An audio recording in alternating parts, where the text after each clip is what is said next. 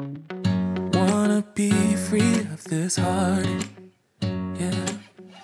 Wanna feel your arms around me. I need you more.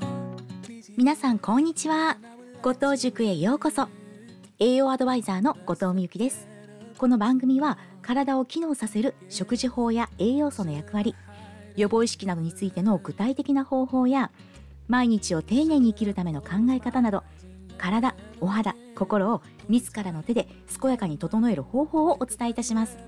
今回のテーマはなぜ塩と水だけであらゆる病気が癒え若返るのかについてお話しいたします。前回の水の話の後編です。こちらはユージェル・アイデミール氏の書籍です。この本は塩水を飲むことを推奨しています。私もこの本で紹介されている塩と同じものを Amazon で購入し水に塩を入れて飲んでいます。まずはじめに水不足の症状です。皆様はいくつ当てはまるでしょうか？理由もなく恐怖感を覚える。絶望感糖分が入った清涼飲料水アルコールタバコ等の依存妊娠中の朝のめまいと胃もたれ顔のほてり口臭体臭胃痛腹痛腰痛頭痛狭心症視界のちらつき耳鳴り肥満喘息アレルギー高血圧糖尿病骨や関節の痛みがんなど。私は腹痛と腰痛です。4月後半から約2ヶ月半水分ではなく水を飲んでいますが長年の体内の水不足を解消するには時間がかかることを実感しつつも水を飲むことにより確かに体に変化がありますので引き続き塩水を飲む生活を続けます。そういえば常日頃パソコンや営業用の化粧品を意識持ち歩いているからかただ単に年齢を重ねた老化現象からか左膝の痛みがたまにありましたが最近痛みがなくなり痛かったことを忘れていました。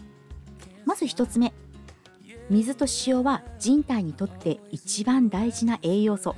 高品質なものを選び摂取しよう。人体の約75%は水です。この水は細胞液であると同時に細胞同士の間を埋める溶液でもあります。体における浸透圧と呼ばれる現象は細胞液と細胞外液との塩分濃度の違いによって生まれます。水と塩を必要なだけ摂取しないと体のバランスが崩れます。2つ目高血圧には水と天然の塩が必要な理由。血管が細いほど収縮した血管内の流れが滞り血圧が上がります。血管が太ければ血圧は下がります。体内が水不足になると脳は体内に貯蔵された水を効率的に使う仕組みを発動させます。その際血液中の水分の8%を吸収します。体全体の血流量が8%減少すると血管が収縮し血流量が減った血管の直径も小さくします。血管内の血流量の減少とともに収縮した血管に血液を送り込まなければならなくなり必要となる圧力が増します。さらに血液中の水分量が減ったために血液が濃くなりドロドロ状になり流れが悪くなります。また高血圧の人は天然の塩を摂取しなければならないのか。水だけではなく体内のほとんどの物質交換は浸透圧によって可能となりこの浸透圧は塩によって生み出されるからです。塩がないと細胞の物質交換は止まり生命が失われます。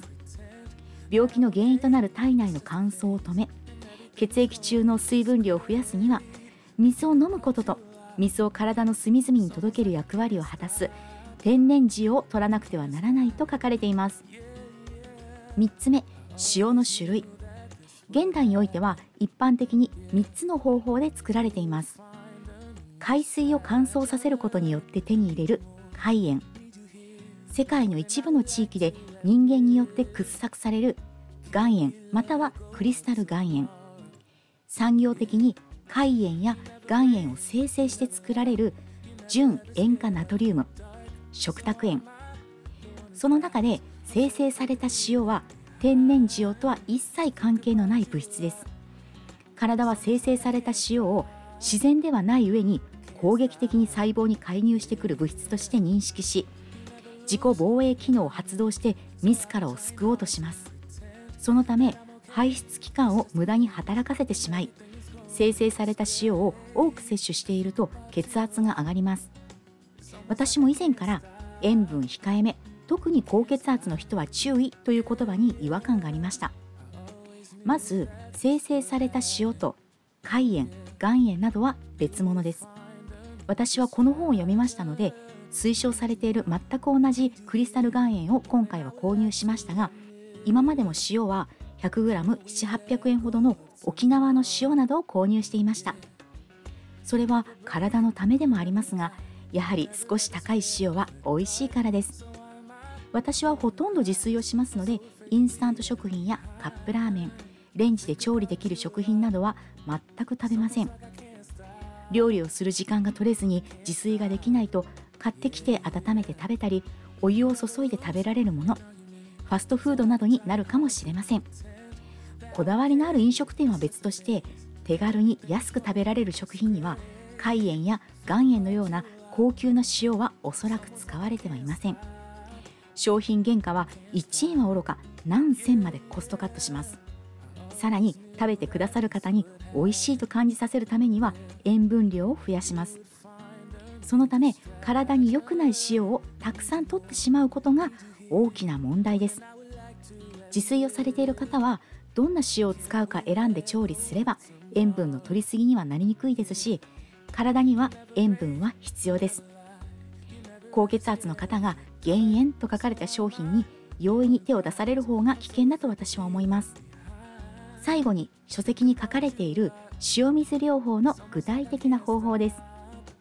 成人は1日2から3リットルの塩水を起床後食前30分前食事中就寝前に分けて飲むのが理想的です。その際の塩分濃度は1リットルにつき塩 1g です。私はさすがに1日に水だけを2リットルから3リットル飲むのは量として飲みきれませんので1日1.5リットルから努力目標2リットルほど飲んでいます。病気を治すのは私たち自身が持つ免疫力と自然治癒力です。水と良質な塩だけ。